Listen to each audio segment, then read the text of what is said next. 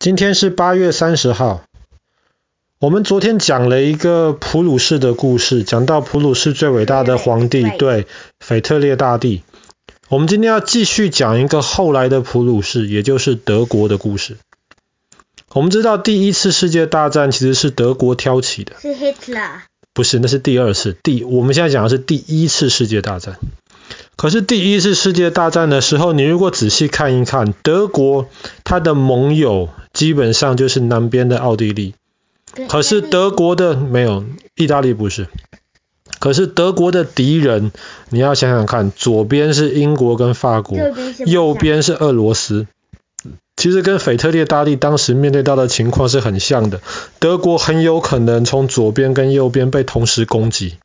所以德国在准备发动第一次世界大战的时候，德国最聪明的脑袋们就一直在想，要怎么样能够让自己避免陷入这种被两边同时攻击的情况。对，那个时候德国有一个最聪明的一个人，他叫做施施里芬，他当时就有一个计划，这个计划就是像你刚刚说的，先揍一边再揍另一边。该怎么做呢？这个计划要完成的关键，我们今天也我们之前也有提过，就是德国的铁路系统非常非常的有效率。第二个关键是德国左边的敌人是法国跟英国，德国右边的敌人俄罗斯，俄罗斯的人很多，你要想想看，第一战的时候，德国全部的士兵也就一百七十万人。俄罗斯平常就一百五十万人，稍微准备一下可以有三百万人，全力准备可以有至少七百万人，很可怕。可是俄罗斯有一个问题，就是慢。为什么？因为俄罗斯在靠德国那一边，基本上没有铁路系统。唯一有的几条铁路全部只是单轨通行，所以要运输士兵非常非常慢。所以当时那个聪明的施里芬，他的计划就是德国的一百七十万人，至少把一百四十万人集中在西边，用最快的方法打垮法国跟英国联军，东边只要留二十万人就好。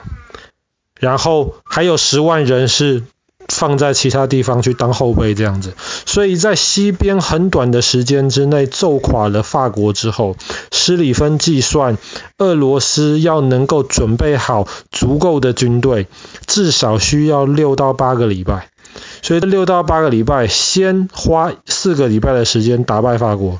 打败法国之后，两个礼拜的时间，把法国那边的军队运到东边去，然后再揍垮俄罗斯。而且怎么打打败法国，这个其实我们之前也有提过，讲到一战始末的时候，其实也有提过。施里芬的计划，基本上后来的人认为是非常优秀的计划，而且是做得到的计划。所以啊，我们之前讲过了，第一次世界大战。六月底七月初，一九一四年的时候开打了，然后到八月一号正式的开始了第一次世界大战，然后德国就照原来施里芬的计划，绝大多数的部队都在西边面对英法联军，东边就只留了那二十万人。那当然主战场是在西边嘛，东边的二十万人主要是防守的，但是。当时德国皇帝没有想到，俄罗斯的皇帝非常看重他跟英国跟法国的联盟，所以俄罗斯的军队在没有准备好之前，就先派了四十万人进攻德国的东边。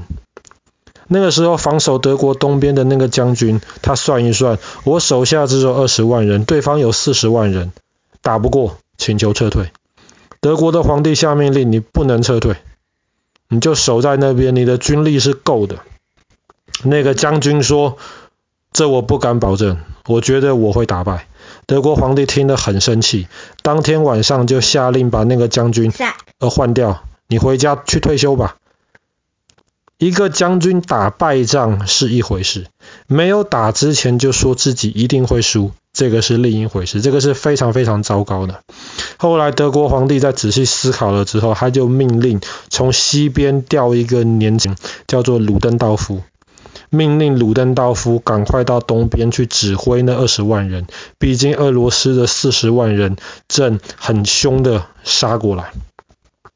鲁登道夫很年轻，而且他是一个脑袋很清楚的人。他接到这个命令之后，一上从西边到东边的火车，他就开始思考研究那里的情况。当时施里芬的计划里面，为什么东边只敢留二十万人？其实施里芬的计划很聪明，那二十万人基本上是集中在一个地方，一个城市附近，那个地方叫做坦能堡。坦能堡的右边是一个湖，所以俄罗斯的军队到了坦能堡之后，要他们如果要接近坦能堡的话，过湖没有办法过湖，他们就得从湖的北边跟湖的南边走，他们的军队得分开。之前那个胆小的将军，之前胆小的将军听到俄罗斯的军队来之后，他用一个最笨的方法，就是他把他的兵的士兵二十万也分成一半，一半到湖的北边，一半到湖的南边去防守。你的兵本来就比人家少，你还分一半。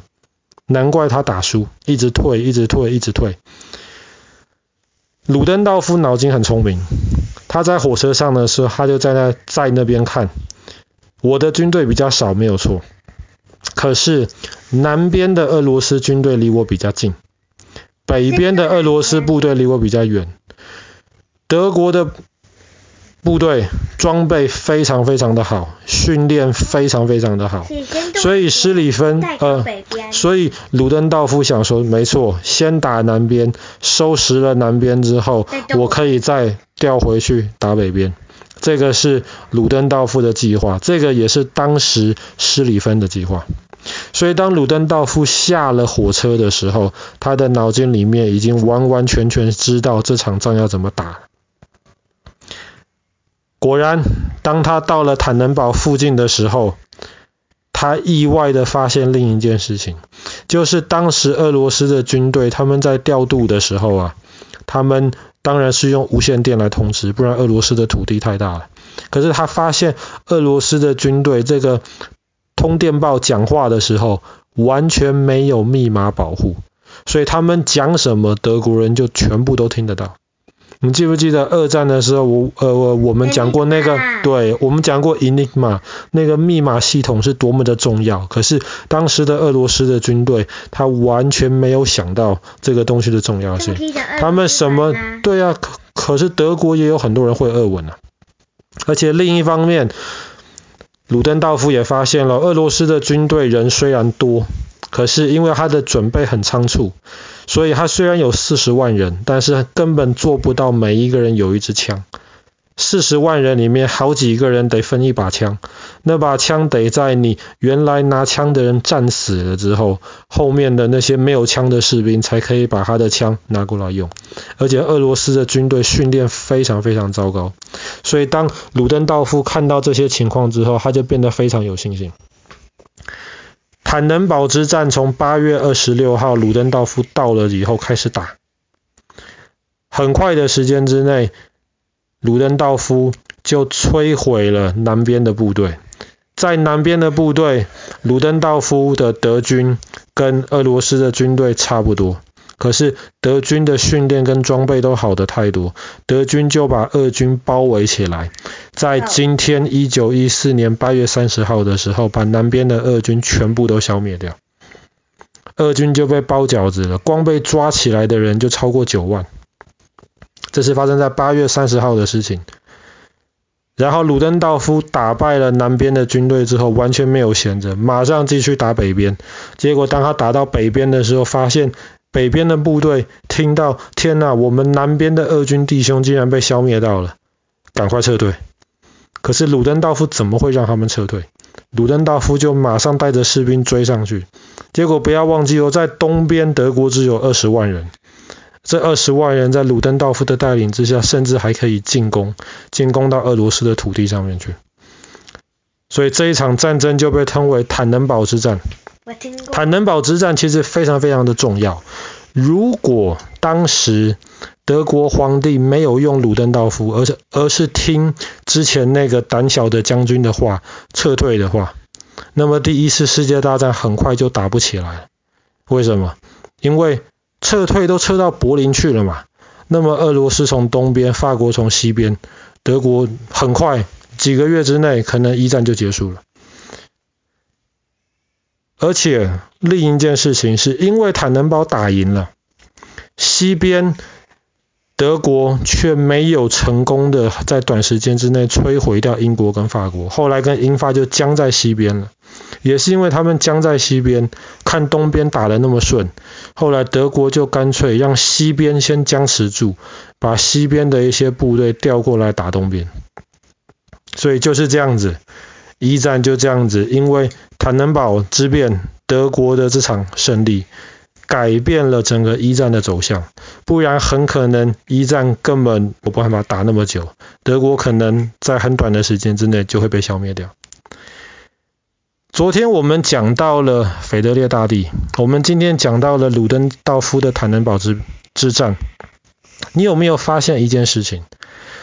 这两个非常成功、打仗非常厉害的英雄，他们都是在情况很糟糕的时候才能打出这么漂亮的战争。对啊。我问你，如果有一个将军从头到尾情况都非常好，你的兵比别人多，你的武器比别人好，他会不会？他有没有办法打出这些非常精彩的战争？不可能，不可能，因为你每场战争你什么都比人家优秀的话，你打赢是理所当然的。没有人会认为你是一个非常厉害、非常会打仗的人。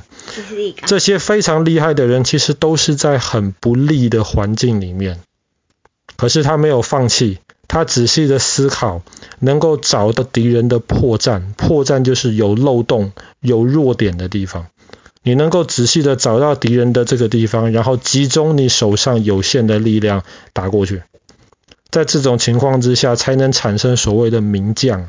历史上每一个名将基本上都是有打过以少胜多的这种情况。当别人都说你一定会打败，可是他却找到敌人的弱点，反而打赢了。所以你成长的过程当中也得是这个样子，你不要碰到一个很困难的事情就说不行不行不行，一定做不到。这样子你就跟原来的那个胆小的将军一样，撤退撤退撤退撤到柏林去算了，对不对？嗯。好啦，我们今天的故事就讲到这边。左右第一次世界大战命运的坦能堡之战，在一九一四年的八月三十号。德国以全灭了俄罗斯的军队为代价，打赢了这场战争。